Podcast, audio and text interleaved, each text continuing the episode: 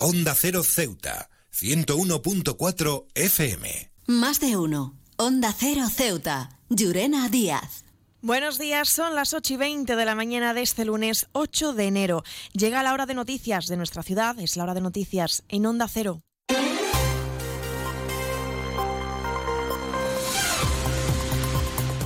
Y comenzamos, como siempre, nuestro informativo conociendo la previsión meteorológica. Según apunta la Agencia Estatal de Meteorología, para la jornada de hoy tendremos cielos despejados, temperaturas máximas que alcanzarán los 17 grados y mínimas de 11. Ahora mismo tenemos 12 grados y el viento en la ciudad sopla de poniente. Servicios informativos en Onda Cero Ceuta. Pues entramos de lleno en nuestros contenidos. El Partido Socialista llevará a la próxima sesión plenaria cuatro interpelaciones referidas a la política cultural, la obra de la Gran Vía, la situación y necesidades de las instalaciones de la protectora de animales y la habilitación del bono de la zona azul. Escuchamos al secretario general Juan Gutiérrez que las defiende de la siguiente manera. Tres de las cuatro interpelaciones que, que presentamos los socialistas en esta próxima sesión de control corresponden a cuestiones pendientes algunas recurrentes, como la situación de la protectora, otras que siguen abiertas desde hace años, como la obra de la Gran Vía, o medidas aprobadas por el Pleno, pero que el Gobierno no termina de implantar, como las que presentó el Partido Socialista en septiembre sobre la zona azul. Parece mentira, mentira que haya que insistir en que no basta con levantar la mano en una sesión plenaria. Es obligado y necesario implantar las medidas que se aprueban en el Pleno. He viajado por todo el mundo y de Ceuta me encantan las murallas reales, el parque mediterráneo, las vistas desde los miradores, pero su café, vaya café, uno de los mejores que he probado y de eso sí que entiendo, Café Borrás, el café de Ceuta. Y seguimos hablando de interpelaciones porque el Movimiento por la Dignidad de la Ciudadanía va a interpelar al Ejecutivo local en la próxima sesión sobre el estado en el que se encuentran las instalaciones del antiguo mercado del Príncipe Alfonso. La diputada de la formación localista, Nadia Mohamed, lamenta que a pesar de que las obras estén realizadas en el interior del lugar, el Gobierno no haya puesto en funcionamiento estas instalaciones.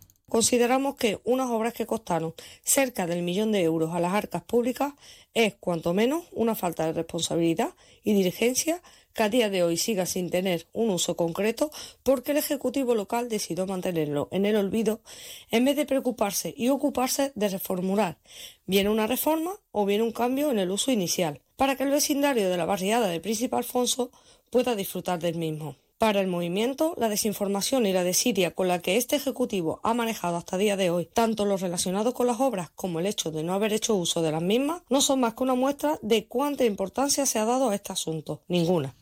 Y Ceuta ya interpelará a la Asamblea por varias cuestiones. Por un lado, conocer la situación con respecto a la adquisición de viviendas vacías para su puesta en alquiler social a precios asequibles, ha dicho. Según ha explicado el secretario de la formación, Mohamed Mustafa, nada se sabe del plan previsto para la construcción y la adquisición de viviendas para este 2024 desde que se aprobara la propuesta de Ceuta ya, eh, que consistía en la adquisición de viviendas vacías para ponerla a disposición de la ciudadanía mediante régimen de alquiler social.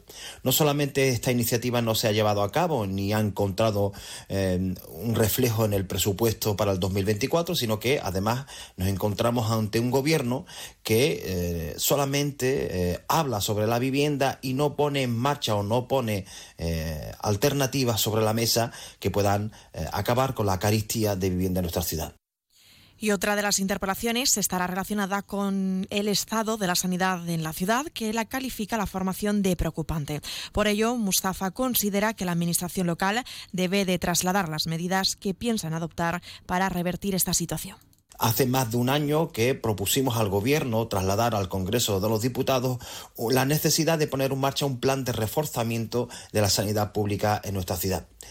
De hecho, no han hecho absolutamente nada. Eh, recientemente hemos asistido como la plataforma por, eh, en defensa de la sanidad pública en Ceuta eh, ha salido a la calle con cientos de personas reclamando mejoras en, el sistema sanitario.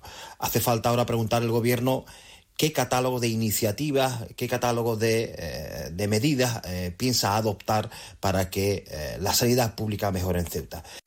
CESIF es otra clase de sindicato. Independiente y profesional, transparente y cercano. Sindicato más representativo en las administraciones públicas de España y en muchas empresas privadas. Sea cual sea tu profesión, en la función pública o en la empresa privada, CESIF es tu sindicato. Afíliate a CESIF. Defiende tu trabajo. Y dejamos a un lado las interpelaciones para hablar de propuestas, y es que Ceuta ya ha trasladado que llevará al pleno correspondiente al mes de diciembre la de establecer nuevos canales de participación ciudadana. La diputada de la formación, Julia Ferreras, sugiere constituir un grupo de trabajo integrado por representantes de las formaciones políticas propondremos que se inicie a través de un grupo de trabajo integrado por todos los grupos políticos, un proceso de revisión dirigido a actualizar y aprobar un nuevo reglamento de participación ciudadana. Consideramos que actualmente apenas hay participación en la ciudadanía. Los canales que tendrían que estar habilitados para ello se encuentran absolutamente cerrados y han sido sustituidos por la voluntad del presidente de la ciudad, quien atiende a quien le parece y para lo que le parece. Podríamos decir que lo que hay en la actualidad y en la práctica es un derecho de súplica. Hay que acabar con esto. Hay que establecer canales de participación sencillos, ágiles y fluidos. Onda Cero Ceuta, 101.4 FM. Más noticias. En Onda Cero este lunes está previsto un pleno extraordinario del Consejo Interterritorial del Sistema Nacional de Salud, donde la ministra de Sanidad, Mónica García, propondrá a las comunidades autónomas el uso obligatorio de la mascarilla en los centros sanitarios y sociosanitarios de manera transitoria, una decisión que también va a afectar a Ceuta mientras dure el pico epidémico de la gripe y otros virus respiratorios. Y es que precisamente ante el incremento de casos, la Consejería de Sanidad y Servicios Sociales reitera la campaña de de vacunación contra la gripe. Recuerda que aquellas personas que lo deseen tienen a su disposición el punto de vacunación ubicado en el antiguo Hospital Militar, abierto de lunes a viernes de 9 y media de la mañana a 2 del mediodía, sin necesidad de concertar cita previa. Por parte del Ingesa continúan operativos los puntos de vacunación en los tres centros de salud. Y hablamos también de sucesos, porque la Policía Nacional este fin de semana ha detenido en Ceuta a un varón marroquí que traía a su pareja desde Francia con la intención de dejarla en Marruecos y retornar solo con el bebé de ambos. La detención se llevó a cabo en la zona de desembarco de vehículos y el autor había esperado a que la víctima tuviera su visado Schengen caducado para poder impedir el regreso de esta persona. ¿Sabes qué hace más ilusión que un mini nuevo? Con su olor a nuevo, su brillo de nuevo y su mira mi mini nuevo. Un concesionario nuevo lleno de minis nuevos. Ven a Mini Borras Motor, en Avenida España. Tu nuevo concesionario Mini en Ceuta. Con su olor a nuevo, su brillo nuevo.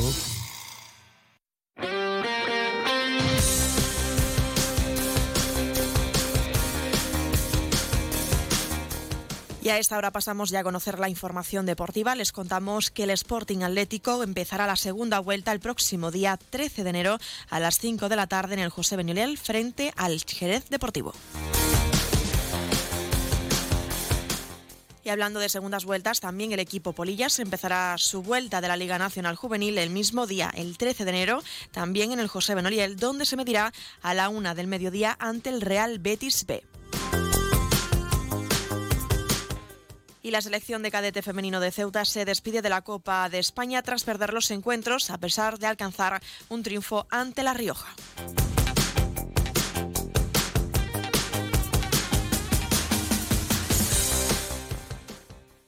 Más de uno. Onda Cero Ceuta. Llurena Díaz.